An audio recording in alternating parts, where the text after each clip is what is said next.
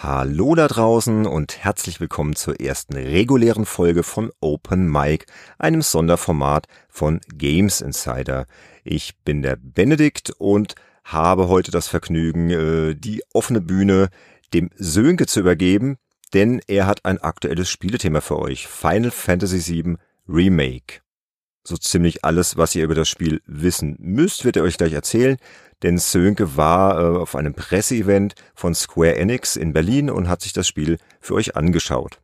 Er wird jetzt gleich ein bisschen aus dem Nähkästchen plaudern und auch mal erzählen, wie denn so ein Presseevent in der Spielindustrie überhaupt abläuft. Und er wird auch ein bisschen erzählen, wie das denn gerade zur Zeit ist, ähm, wo das Coronavirus ja einfach allgegenwärtig ist, ein Thema ist, an dem eigentlich keiner mehr vorbeikommt. Und das war dann natürlich auch in Berlin vor Ort zu spüren. Doch ich spare mir jetzt mal weitere Worte und gebe das Mikrofon an den Sönke weiter. Der Benedikt äh, hatte mich gefragt, nachdem ich ihm erzählt habe, dass ich äh, eine Einladung habe auf ein Event von Final Fantasy VII Remake, ob ich nicht Lust hätte, einfach mal mich ganz entspannt hinzusetzen und irgendwie eine Viertelstunde zu erzählen, wie mir denn der Event gefallen hat und äh, was da so los war. Und ja, jetzt sitze ich hier Frau und Kind äh, schlafen beziehungsweise gucken noch Fernsehen. Und ja, jetzt ähm, wollte ich euch mal ein bisschen äh, über den Event erzählen. Allerdings versuche ich so ein bisschen die Games Insider Perspektive reinzubringen und auch mal so ein bisschen um das drumherum zu erzählen, was man ja in vielen Preview-Artikeln eigentlich gar nicht so mitbekommt. Also letztendlich war es so, ähm, Square Enix hat diesen Event äh, schon vor einiger Zeit angekündigt. Äh, ursprünglich hätte der äh, in Kalifornien stattfinden sollen. Das äh, wurde dann aber wieder äh, verworfen. Ähm, ihr habt es ja wahrscheinlich mitbekommen, vor allem die Fans natürlich. Das Spiel äh, wurde kurzfristig auf den 10. April verschoben und dadurch hat sich letztendlich auch der Event verschoben. Ja, und dann hieß es irgendwann, okay, der Event findet in Berlin statt, was natürlich äh, mit deutlich weniger Reiseaufwand verbunden ist und Square Enix hat dann äh, verschiedene Leute dort eingeladen. Also ich war, glaube, es waren tatsächlich von fast allen Fachredaktionen Redakteure dort und hat dann entsprechend äh, die An- und Abreise organisiert. Und ja, dann habe ich mich äh, am Freitag in einen EasyJet-Flieger von München gesetzt, äh, bin dahin gedüst und war dann erstmal morgens am Flughafen, äh, habe dann noch für Benedikt einen anderen Artikel, äh, den er äh, mit mir zusammen für Computec macht, äh, zu Ende geschrieben. Es geht um ein Making-of von Legend of Zelda Breath of the Wild, was ja am 3. März seinen Geburtstag feiert. Naja, und als ich damit dann durch war, bin ich direkt mal ähm, in den Berliner Nahverkehr gestiegen und zum Event gejettet. Gab es eine kleine Verspätung, aber letztendlich dann so zum Start da gewesen. Ja, und da war dann schon so die erste Geschichte. Ähm, der äh, Yoshinori Kitase, der Producer des Spiels, ähm, stand vor einer großen Leinwand äh, zusammen äh, mit seinem Kollegen und es hieß, er ist äh, gesundheitlich leicht angeschlagen. Das äh, ja, ich weiß nicht, ähm, bei einigen schrillten dann schon so die Alarmglocken, oh Gott, äh, Corona und so. Was tatsächlich auch eins der vielen, äh, eins der beherrschenden Themen dort war, also völlig abseits von ähm, Final Fantasy VII. Es war zum Beispiel so, dass äh, viele Leute sich zur Begrüßung gar nicht mehr die Hände geschüttelt haben, was tatsächlich für Gaming-Events vergleichsweise ungewöhnlich ist. Ähm, und die Controller wirkten alle so, als ob sie vorher noch desinfiziert worden sind. Ähm, nichtsdestotrotz hat Square so rein von der Organisation her einen sehr guten Event, glaube ich, auf die Beine gestellt. Also ihr müsst es euch so vorstellen, sie haben eine Event-Location in Berlin gemietet und Dort gab es verschiedene Räume, einen Raum, wo man reinkommt. Dort wurde die Präsentation abgehalten. Ähm, da hat dann der Herr Kitase äh, mit seinen Kollegen ein bisschen über das Spiel erzählt und so eine grobe Zusammenfassung gegeben. Ähm, Square Enix selber hat im Übrigen einen ganz fantastischen ähm, Live-Übersetzer, der bei fast allen wichtigen Events dabei ist, so auch hier. Und der Mann ist wirklich der Wahnsinn. Also der äh, hört minutenlang Sätze und kann die mehr oder weniger äh, oder das Gesprochene wirklich auch in der fast gleichen Länge mit allen Details nahezu fehlerfrei wiedergeben in einer Lockerheit unglaublich, ja. Also ich habe auch ein Voice Recording von dem Interview, das äh, wird der Benedikt vielleicht noch reinschneiden. das überlasse ich ihm jetzt mal. Ähm, und da habe ich zusammen, es gab immer so Doppelslots und ich habe in dem Fall zusammen mit den Kollegen von gameswelt.de äh, dann noch ein Interview geführt und ähm, dort könnt ihr dann den Übersetzer auch mal live erleben. Äh, wenn ihr wollt, vielleicht schnipselt der Benedikt das noch hinten dran an die Sendung. Jedenfalls, ähm, abseits dieses Präsentationsraums gab es halt einen riesigen Gaming-Raum mit äh, Tischen. Ich war, ich glaube, es waren, keine Ahnung, 16 Stück oder sowas. Jeweils mit äh, 4K-Bildschirm drauf, einer PS4 Pro davor und einem doch sehr gelungenen Setup äh, mit einer Elgato Capture Karte direkt schon irgendwie von Square Enix alles vorbereitet, damit die Leute nicht groß Zeit verschwenden, irgendwas zu verkabeln, was natürlich tatsächlich bei einem Event, wo dann eben die Zeit begrenzt ist und man dann abends irgendwie auch deinen Flieger wieder zurückerwischen will, ähm, dann sehr hilfreich ist. Und da hatte man dann die Möglichkeit, entweder in 4K oder aber in äh, 1080p zu capturen. Ich habe mich dann letztendlich entschieden, die 4K-Variante zu nehmen, was im Nachhinein ein großer Fehler war, weil mein MacBook Pro, was jetzt auch schon ein paar Jahre auf dem Buckel hat, äh, die 4K-Datei nicht mal ruckelfrei abspielen kann. Auf meinem Gaming-Rechner geht's, aber ähm, ja, ich glaube 10, 1080p hätte dann auch gereicht und äh, deutlich kleinere Dateien produziert. Nichtsdestotrotz bin ich mit knapp 83, äh, 93 Gigabyte Capture-Material da wieder rausgegangen. Und ähm, ja, noch vielleicht zu dem Setup. Ähm, man setzt sich dann dahin, man hat einen äh, Kopfhörer, das war auch alles schon äh, angeschlossen. Das Spiel war schon im Hauptbildschirm, also man musste wirklich nur noch die X-Taste drücken, um zu starten. Und letztendlich, was gezeigt wurde, ist sozusagen der Anfang des Spiels. Teile davon hatte man ja schon auf der E3 und der Tokyo Game Show gesehen. Nur in diesem Fall war es eben auch die, gab es die Möglichkeit, die mehr oder weniger fast fertige Version auch auf Deutsch zu spielen. Und ich kann euch sagen, also wer da irgendwie Zweifel hatte, dass die deutsche Version vielleicht nicht dem entsprechen würde, was man äh, sich so erhofft hatte, dem kann ich äh, sehr beruhigen. Also wirklich eine ganz fantastische Synchro geworden. Im speziellen äh, Barrett hat mir sehr, sehr gut gefallen. Vielleicht können wir irgendwie die Tage noch mal Gameplay-Material von dem, was ich gecaptured habe, wenn ich es runtergerechnet habe, äh, verknüpfen. Aber also da ist sehr, sehr viel Emotion drin in der Sprachausgabe. Und äh, was auch, was, was ich vorher nicht wusste, was glaube ich auch tatsächlich zum ersten Mal so auf dem Event so richtig deutlich rauskam, war, Square Enix hat ähm, ja als Engine Grundgerüst die Unreal Engine 4 und die wurde aber äh, studiointern sehr stark modifiziert, unter anderem mit Algorithmen, die die Sprachausgabe, je nachdem, welche Tonspur man nimmt, analysiert und dann ähm, die Lippenbewegungen der Figuren noch besser an die Sprachausgabe anpasst, äh, als das ohnehin schon der Fall ist. Meist ist es ja so, dass es dann nur in der Sprache optimal angepasst ist, die letztendlich auch die Entwickler sprechen, also in dem Fall Japanisch und vielleicht fürs Englische auch noch, aber dann, wenn man irgendwie Deutsch, Französisch, Italienisch nimmt und so weiter, sieht man dann schon immer wieder mal äh, irgendwie Ungereimtheiten in der Lippensynchronität und da muss ich sagen, also ich habe da nur mal bewusst drauf geachtet und es war echt fantastisch. Also man hat echt das Gefühl, dass die das ganze Spiel von einem deutschen Team programmiert wurde, so lippensynchron war das Ganze. Also ähm, wirklich gut war vielleicht auch der Grund, warum sie es dann extra nochmal so hervorgehoben haben. Aber oh, das hat mir sehr gut gefallen und ja, jetzt vielleicht zum Spiel erstmal selber. Also für alle, die die Final Fantasy nicht kennen, Final Fantasy kam im Jahr 1997 für PlayStation auf den Markt und war ja ursprünglich äh, eine Super Nintendo Entwicklung, wurde dann aber auf PlayStation umgemünzt, äh, unter anderem, weil das CD-ROM-Format deutlich mehr Speicher hatte. Es war auch eine N64-Version äh, in der Diskussion für das DD, äh, die wurde aber verworfen, weil einfach die Speicherkapazität letztendlich nicht ausgereicht hat und auch die Hardware-Power irgendwie nicht optimal angepasst werden konnte.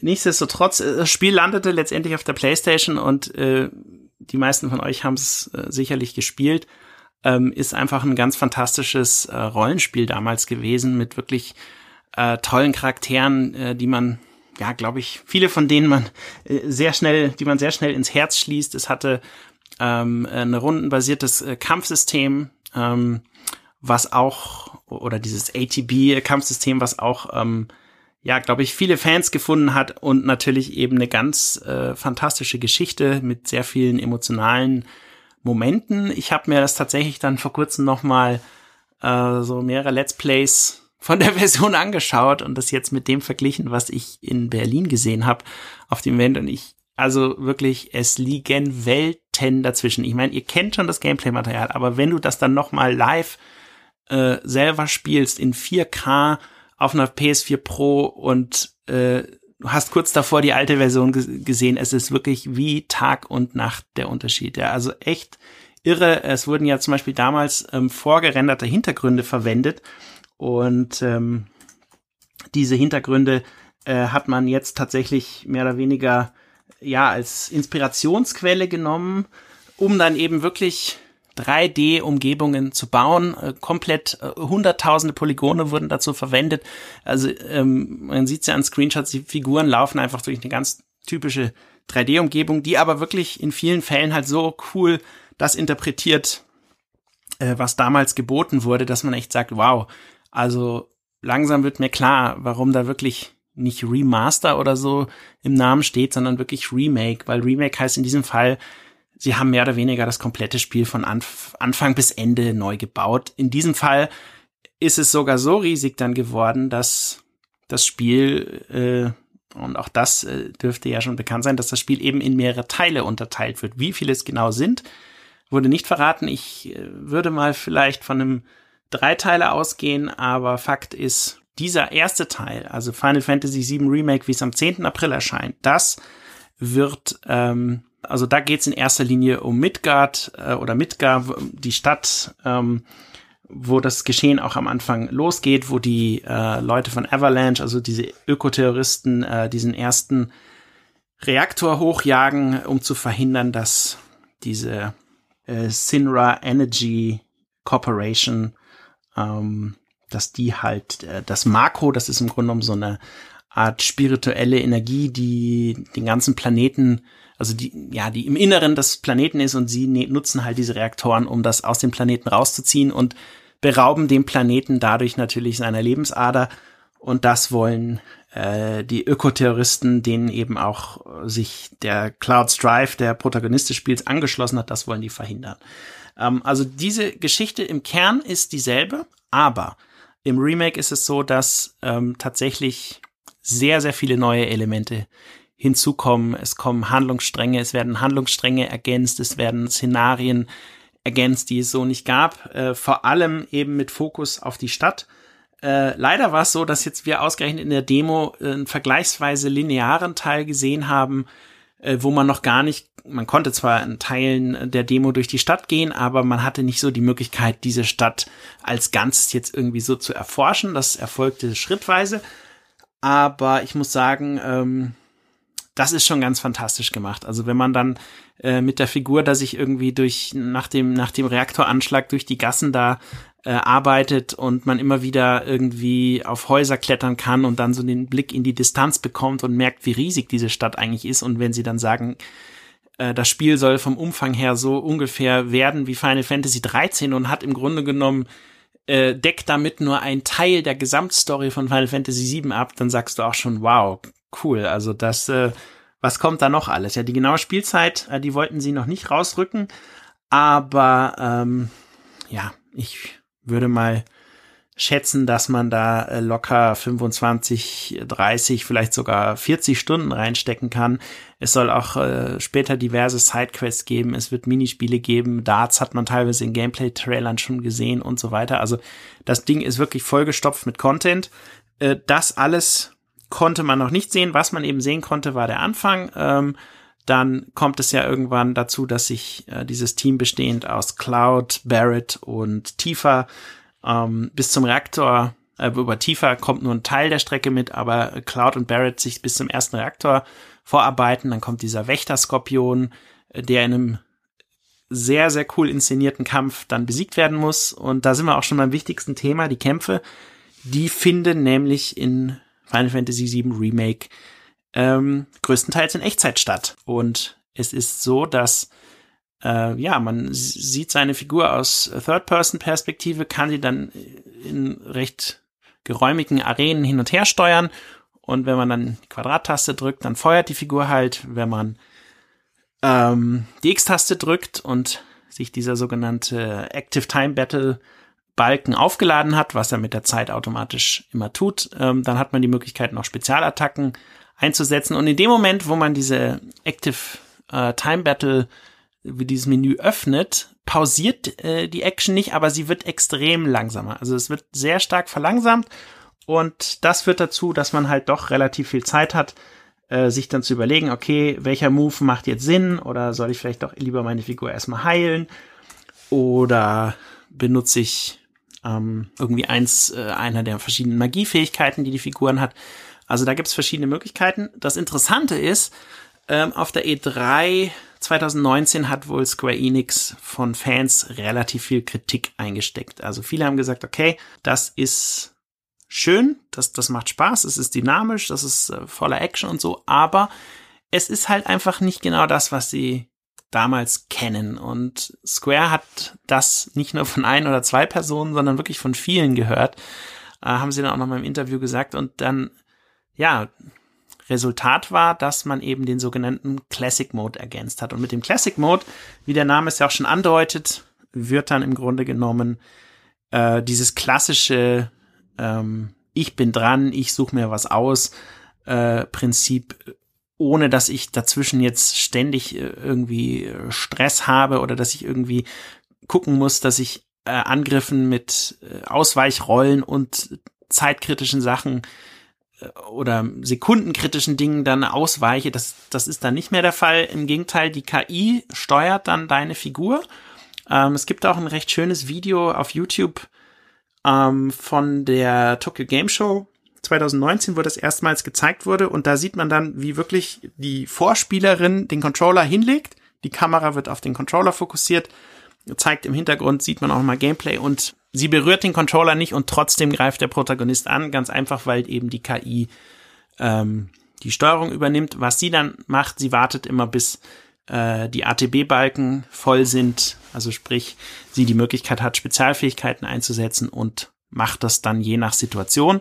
Das macht die ganze Sache deutlich entspannter und ist sehr nah dran an dem, wie man es damals kennt. Und ich glaube, auf diesem Weg hat Square eine eine gute Möglichkeit gefunden, einfach beides irgendwie miteinander ver zu verbinden. Dieses neue actionlastige System, was tatsächlich auch Leute belohnt, die halt gerne irgendwie, ja, Shooter auch spielen zum gewissen Grad oder Third-Person-Shooter, ähm, was aber eben auch die Möglichkeit gibt, äh, das Spiel so zu spielen, wie es damals war. Also ich finde es ein sehr schöner Kompromiss, ähm, ist sehr gut gelungen und ich kann sagen, also ich selber war sehr zufrieden damit. Ich bin auch in das neue System super gut reingekommen. Hinzu kommt, dass es einfach grafisch das Spiel auch in den Kämpfen, es sieht wirklich fantastisch aus. Also die Feinde sind toll animiert, äh, die Lichteffekte sind grandios, ähm, die Zwischensequenzen, wenn dann irgendwie dieser Wächter-Skorpion in die Höhe springt und sich an der Wand festkrallt oder später kämpft man dann unter anderem gegen diesen sogenannten Airbuster ähm, Roboter, der irgendwie diese diesen zweiten Reaktorkern bewacht. Also das ist grafisch schon sehr, sehr gut gemacht. Und was mir auch gut gefallen hat, ähm, das Spiel hat eben auch hin und wieder so ein paar ganz witzige äh, Puzzle-Elemente drin, dass du halt irgendwie zum Beispiel im, bevor der Kampf mit äh, diesem Airbuster beginnt, hast du halt die Möglichkeit, äh, in den verschiedenen Stockwerken, die zu ihm führen, irgendwie Keykarten zu finden. Diese Keykarten kannst du dann an Terminals einsetzen und dort wiederum kannst du, bevor der Kampf beginnt, entscheiden, welche Komponenten nicht in diesen Roboter, weil der wird gerade noch zusammengebastelt, äh, eingebaut werden. Und je mehr Komponenten nicht eingebaut werden, desto weniger stark ist er dann letztendlich im Kampf. Äh, das ein Feature, was auch da, wie gesagt, sehr, sehr gut rübergekommen ist. Ähm, was haben wir noch nicht besprochen? Ja, genau, dass äh, viele der äh, Dialoge, die stattfinden, sind halt, wie man es natürlich vom modernen Actionspiel erwartet wird, sind natürlich komplett vertont. Also, ähm, wenn dann die Charaktere irgendwie sich im Kampf gegenseitig Sachen an den Kopf werfen und so weiter, dann taucht halt keine Textbox mehr auf, so wie damals, äh, sondern wirklich, das passiert halt in Echtzeit und das ganze Spiel, ich weiß nicht, also guckt, also wenn ihr es noch nicht in, in äh, noch kein Gameplay gesehen habt, schaut's euch wirklich an, es ist echt toll gemacht. Und ähm, die Zwischensequenzen sind natürlich, äh, man kennt es ja auch von Square Enix, sind natürlich auch ein Augenschmaus. Also ähm, da und auch so umfangreich, dass das ganze Spiel letztendlich auf zwei Blu-rays ausgeliefert wird. Ich habe dann mal, ich weiß nicht, ob das letztendlich dann äh, irgendwie möglich war. Ich habe es einfach gemacht. Ich habe ins Menü geschaut, ähm, irgendwie wie viel Gigabyte sind da installiert und es lief dann irgendwie auf äh, 90 äh, knapp über 90 Gigabyte Installationsdaten, was auch sehr gut zu zwei Blu-rays irgendwie passt. Ähm, und es klang auch so, dass wenn du das Spiel gekauft hast und jetzt irgendwie dein Internet ausgefallen ist, kannst du es einfach trotzdem installieren und lo direkt loslegen. Also da wird nicht irgendwie noch der zweite Teil des Spiels erst runtergeladen, sondern da kriegst du dann wirklich direkt alles äh, ab Werk, was ich auch sehr gut finde. Und ja, also ich hatte wirklich am Ende dieser Session ähm, und ich habe insgesamt, glaube ich, ja, man durfte das komplette erste Kapitel capturen. Ich habe dann noch das zweite Kapitel gespielt und ähm, bis zu diesem Airbuster-Kampf und es gab noch einen Bosskampf, da bin ich nicht mehr ganz hingekommen gegen diesen Absu-Boss, ähm, aber insgesamt habe ich, glaube ich, knapp über vier Stunden gespielt und fühlte mich sehr, sehr gut unterhalten in dieser Zeit, äh, freue mich sehr auf ähm, den Release des finalen Spiels jetzt äh, am 10. April. Ähm, Kritikpunkte muss ich sagen, klar, ich meine, das, das mit dem Festplattenspeicher, das äh, wird für Leute, die eh schon ständig hin und her hantieren mit ihren Daten, ein Problem sein, ist aber jetzt irgendwie nichts, was äh, ins Gewicht fällt. Im Gegenteil, das ist halt einfach, es liegt halt an der Sache. ähm, was mich mehr gestört hat, war die Tatsache, dass das, was ich bis jetzt gesehen habe, noch vergleichsweise linear ablief. Das heißt also, diese Möglichkeit, dass ich dann irgendwie verschiedene Sidequests und so mache, das konnte man da alles noch nicht so sehen, wie das abläuft. Ich vermute, Square will sich da natürlich auch noch äh, viel übrig behalten für den Launch dann. Ähm, ja, das war so ein Punkt. Ähm, und ansonsten fiel es mir tatsächlich schwer, da noch weitere Kritikpunkte zu finden. Also ähm, ob das Original von 97 beiliegt, das konnte ich auch nicht in Erfahrung bringen. Also da äh, gibt irgendwie noch keine Infos dazu. Ich würde mich aber nicht wundern, wenn es in Form eines Easter Eggs oder so vielleicht dann doch drin ist. Äh, Lasse ich mich aber sehr gerne überraschen. Aber ansonsten, also wirklich, sei es die Einbindung des Tutorials oder die Abstufung der Schwierigkeitsgrade, die Grafik, die Musik, ähm, die sich im Übrigen auch äh, dynamisch dem Spielgeschehen anpasst, und äh, die Synchro, die Art der Umsetzung. Also es ist wirklich ein sehr, sehr schönes Remake geworden von dem, was man bis jetzt sehen kann. Und ich glaube auch eigentlich wirklich fast alle Leute, die da waren, sahen das ganz genauso. Und äh, da hat Square tatsächlich ein ganz, ganz heißes Eisen im Feuer. Ähm, man weiß, dass sie an dem zweiten Teil arbeiten. Man weiß aber nicht, wann der kommt. Ähm, die Technik steht ja mittlerweile, die Art, wie das Spiel aufgebaut ist, auch. Ich würde mal vermuten, ähm, dass es dann vielleicht 2021, spätestens 2022 weitergeht. Das ist halt so der Punkt, du kriegst halt nicht das komplette Spiel, sondern du musst halt wirklich irgendwie, du kommst dann zu einem gewissen Punkt der Story und da ist dann, ja, to be continued wahrscheinlich, oder ich weiß nicht genau, wie sie es machen werden. Das ist sicherlich ein Aspekt, der den ein oder anderen Langzeitfan stören wird, äh, aber andererseits siehe Hobbit äh, oder sowas, da wurde das ja auch so gemacht und es hat am Ende auch funktioniert. Also ja, aber insgesamt wirklich eine ziemlich runde Sache und ähm, eins, eins der Spiele wirklich im April, auf die ich mich ganz, ganz besonders freue und äh, für die ich auch wirklich fast schon meine Hand ins Feuer lege, dass sie am Ende äh, dem entsprechen werden, was äh, da so über die vielen Jahre, ich glaube, die Entwicklung ging ja schon irgendwie haben sie fast fünf Jahre jetzt schon reingesteckt, äh, dass sich das auch wirklich äh, gelohnt hat, ja. Genau, ansonsten, ja, das war so meine erste Open Mic Folge. Ich habe jetzt auch gar nicht hier irgendwie groß vorbereitet. Ich habe einfach mal, äh, wie Benedikt das gesagt hat, hier frei von der Leber weg drauf losgesprochen. Wir freuen uns natürlich auf Anmerkungen, Feedback jeder Art, ob euch das so gefällt oder ob ihr da noch irgendwie mehr Struktur drin haben wollt oder was ihr generell so zu dem Open Mic Format sagt. Aber ja, und vielleicht äh, noch was dieses Corona-Thema, um das abzuschließen, angeht. Ich hatte dann sogar noch äh, überlegt, ob ich das äh, im Interview frage, aber äh, wie dann dieser Coronavirus letztendlich die, äh, was für Auswirkungen das aktuell auf das Studio hat. Aber als ich dann den Herrn Kitase da mit seinem Schnupfen gesehen habe, und dann dachte ich mir, nee, es ist vielleicht doch nicht ganz so angebracht, das jetzt irgendwie nochmal groß rauszukramen. Ich äh, bin auch fest davon überzeugt, dass es ihm bis auf den Schnupfen sonst gut geht, aber ähm, ja, aber man hat halt schon gemerkt, das war so ein Thema auf dem Event, also auch beim Gehen und so, die Leute haben halt irgendwie sich eben nicht die Hände geschüttelt und äh, man hat dann immer wieder mal größeren Abstand gehalten und so. Und ähm, ja, ich bin sehr gespannt, äh, wie das die Branche noch beeinflussen wird. Die GDC wurde ja jetzt schon abgesagt. Ähm, was heißt das für die E3? Was heißt das äh, für die Gamescom? Ähm, wie, wie wird das weitergehen? Ja, also äh, ich habe mir dann auch mit anderen Kollegen, wir haben drüber gesprochen, ja, wie kann man denn so ein Presseevent machen, wenn jetzt irgendwie die Firma aus einem Gebiet kommt, wo es jetzt eben eine, eine Lage gibt, die man nicht lösen kann oder die, äh, ja, wo man nicht hinfliegen kann oder wie auch immer. Und da kam dann äh, doch tatsächlich immer wieder so die Idee, ja, wieso macht man nicht Events über Streaming-Services, wo tatsächlich dann der Code einfach über einen Streaming-Dienst irgendwie äh, auch spielbar natürlich gezeigt wird. Und dann können die Leute das ganz entspannt von zu Hause angucken. Und wenn die Streaming-Session vorbei ist, also es kann ja auch in dem Sinne, man kann zwar capturen, aber man kann halt das Spiel nicht irgendwie kopieren oder so.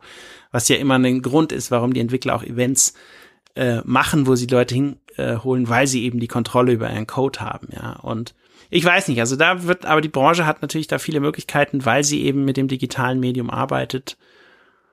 Und mal gucken. Aber wir werden jetzt äh, demnächst eh dann die nächste Folge aufnehmen, wo es um das ganze Thema Presseevents im Speziellen geht. Und würden uns natürlich freuen, wenn ihr da mal reinhört.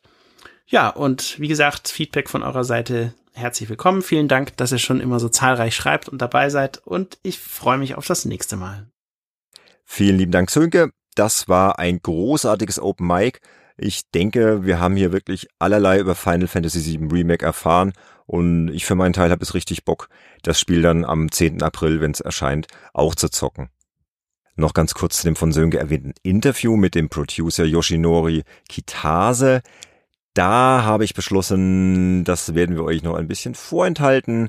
Ähm, da gibt's bestimmt zum Release des Spiels im April dann noch ein kleines Update hier im Podcast.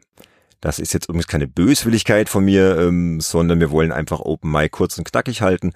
Und ich finde, dass Sönkes Bericht äh, rund um Final Fantasy VII Remake doch schon ausführlich genug ist und da eigentlich alles gesagt ist, was man so zum jetzigen Zeitpunkt zum Spiel wissen sollte. Dann jetzt ganz zum Schluss noch ein letzter Hinweis in eigener Sache. Wir haben seit kurzem einen Discord-Server. Yeah! Das solltet auch ihr unbedingt mal vorbeischauen denn der Server füllt sich langsam immer mehr und es sind schon viele nette, interessante Leute da. Wir haben da allerlei Themen zu besprechen. Natürlich den Podcast an sich, die aktuellen Folgen. Dort könnt ihr Themenwünsche hinterlassen, aber auch über allerlei Spielethemen reden. Wir haben Off-Topic-Themen. Hm, auch das Coronavirus wurde da schon ähm, heftig diskutiert, beziehungsweise der ganze ja Hype und die die Panikmache darum. Ähm, schaut doch einfach mal vorbei ist auf jeden Fall eine sehr nette Anlaufstelle für jeden Spieleinteressierten und auch für jeden, der einfach so ein bisschen Lust hat, so ein bisschen hinter die Kulissen der Spieleindustrie äh, zu blicken und mit Gleichgesinnten zu diskutieren. Ihr findet den Link zu unserem Discord-Server einerseits in den Show Notes zu dieser Folge, beziehungsweise auch in den Show Notes zu allen bisherigen Games Insider Folgen oder ihr surft auf www.spielejournalist.de, unsere Webseite, und klickt dort auf Unterstützen. Dort findet ihr dann auch den Link zum Discord-Server. Apropos Unterstützen, Ihr wisst ja, wir freuen uns über jegliche Unterstützung, sei es in Form von Mundpropaganda, sei es in Form äh, von einem Abo auf iTunes oder auf Spotify, äh, seien es nette Bewertungen, Rezensionen ähm, auf iTunes, wie auch immer. Ähm, wir freuen uns wirklich über jegliche Unterstützung, über jegliches Feedback und wir freuen uns vor allem, wenn ihr uns treu bleibt und auch bei der nächsten Folge rund um Presseevents dann wieder mit dabei seid. Die neue Folge des Hauptpodcasts ist auf jeden Fall für den März geplant. Wenn ihr uns auf Social Media folgt, könnt ihr da auf jeden Fall auch genau erfahren, wann sie rauskommt. Es dürfte auf jeden Fall so Mitte März werden. Ich hoffe, dieses neue Open Mic hat euch auch genauso viel Spaß gemacht wie mir. Ich sage nochmal Danke Sönke und macht's gut. Wir hören uns. Ciao, ciao.